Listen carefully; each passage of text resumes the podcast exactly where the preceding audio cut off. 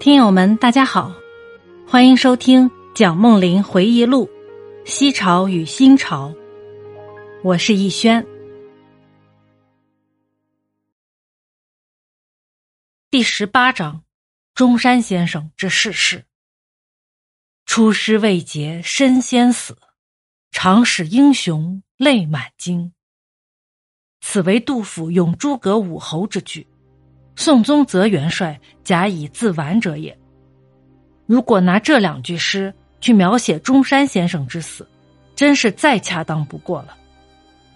这位伟大的领袖致力国民革命达四十年之久，不幸在国家建设正需要他的时候，死神就把他掘走了。民国十四年春天，孙先生因为消干勤劳的结果。几个月来，身体一直不怎么好。他在容许共产党参加国民党以后，更采取了进一步的行动。他鉴于中国仍旧陷于分裂，同时鉴于只有团结才能产生力量，乃毅然应北洋军阀之邀，离越北上，到北京讨论统一国家的计划。北上途中，他曾绕道访问日本，希望说服日本朝野。使他们相信强大统一的中国是对日本有利的。到达天津时，他竟然病倒了。我到天津夜见孙中山先生及夫人，并报告北京政情后，不日返京。过了几天，大家把他从天津护送到北京，我赴车站往迎。先生到北京后，病势仍是很重，无法讨论统一计划。且一直卧床不能起身，执政段祺瑞托称足疾，亦未往谒。北京协和医院的医师对先生的病均告束手。胡适之先生推荐了一位中医陆仲安，但是孙中山先生不愿意服中药。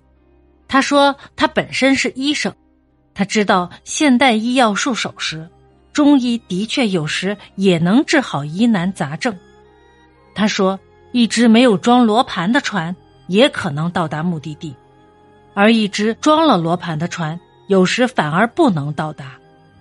但是我宁愿利用科学仪器来航行。”朋友仍旧一再劝他吃点中药，他不忍过于抚逆朋友的好意，最后终于同意了。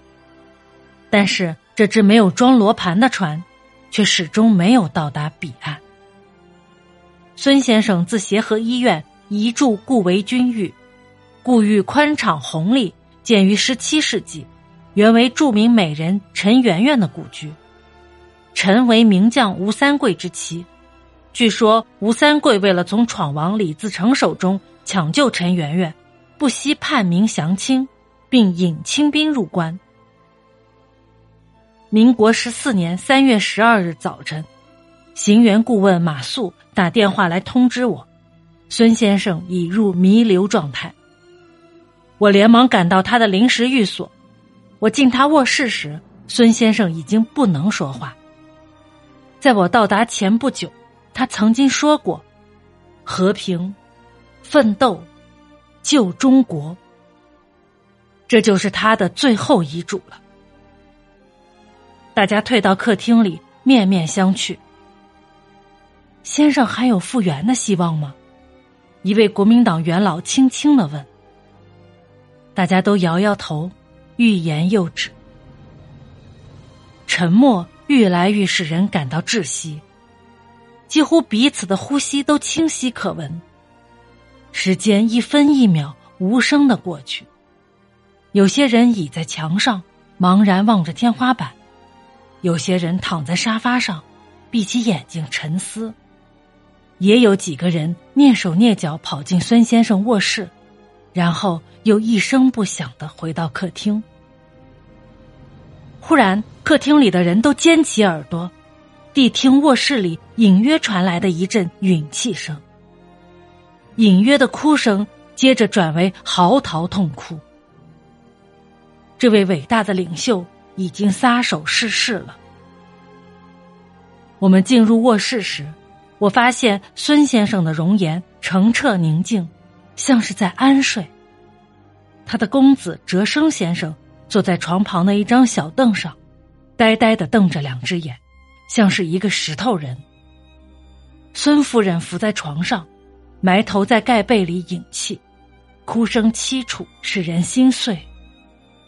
汪精卫站在床头嚎啕痛哭，同时拿着一条手帕擦眼泪。吴志辉老先生背着双手站在一边，含泪而立。覆盖着国旗的中山先生的遗体移出大厅时，鲍罗廷很感慨的对我说。如果孙先生能够多活几年，甚至几个月，中国的局势也许会完全改观的。协和医院检验结果发现，中山先生系死于肝癌。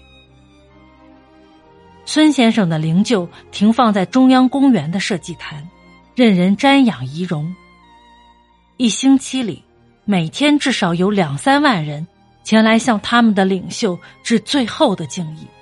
出殡行列长达四五里，执服在十万人以上，包括从小学到大学的全部学生、教员、政府官员、商人、工人和农人。灵柩暂停错在离北京城约十五里的西山碧云寺的石塔里。石塔建于数百年前，略带西藏风味，由白色大理石建成，塔尖是镀金的青铜打造的。石塔高居碧云寺南方，四周古松围绕，春风中松涛低吟，芬芳扑鼻，碧空澄澈，绿荫遍地，潺潺的溪水和碧云寺眼角的铃声相应和，交织成轻轻的音乐。毕生致力于科学和奋斗的孙先生，现在终于在艺术与自然交织的优美环境中。安息了。中国的革命领袖已经安息，但是他所领导的国民党内部却开始有了纠纷。国民党的一群要员借北来参加中山先生葬礼之便，就在西山他的临时陵墓前集会，讨论如何对付国民党内势力日渐庞大的共产党。这就是以后所称的西山会议派。在会议中，有人哭着说：“先生啊，先生离我们去了，叛党的共党分子要把我们的党毁灭了。”于是，跨党的共产党徒和亲共的一小班喽啰赶到孙先生的灵前，把会议打散了。从此以后，国民党的正式党员与跨党的共产分子之间裂痕日深一日。两年以后，也就是民国十六年。一九二七年，国民革命军占领南京，国民党发动清党，共产党员被逐出党。附罗家伦先生主编《国父年谱》七百三十八页，对中山先生民国十四年于北平治疗情形曾有刊载，制录如下：十八日自协和医院移居铁狮子胡同行辕。是日，先生离协和医院，乘医生特备汽车，环驶至铁狮子胡同行辕。家属及友好同志多认为，医院既经宣告绝望，仍当不惜采取任何方法，以延长先生寿命。于是有推荐中医陆仲安者，因陆仲安曾医治胡适博士，若由胡适进言，先生或不峻拒。乃推李玉莹赴天津访胡适，告以来意，约其同归。胡适初以推荐医生责任太重，有难色。后抵京见汪兆铭等，立言事急者均惶急万状，莫不以挽救先生生命为第一。且因先生平时对胡适甚客气，换一生人往说，或可采纳。胡适乃携陆仲安同往。胡适先入室进言，先生对胡适说：“世之，你知道我是学西医的人。”胡适说：“不妨一试，服药与否再由先生决定。语至此，孙夫人在床边说：“陆先生已在此，何妨看看？”说完，即握先生手腕，先生点头，神情凄婉，盖不欲重复其意，乃伸手而以面移向内望。孙夫人即转身往床之内方坐下，目光与先生对视。本集播讲完毕感谢您的收听欢迎订阅收藏评论。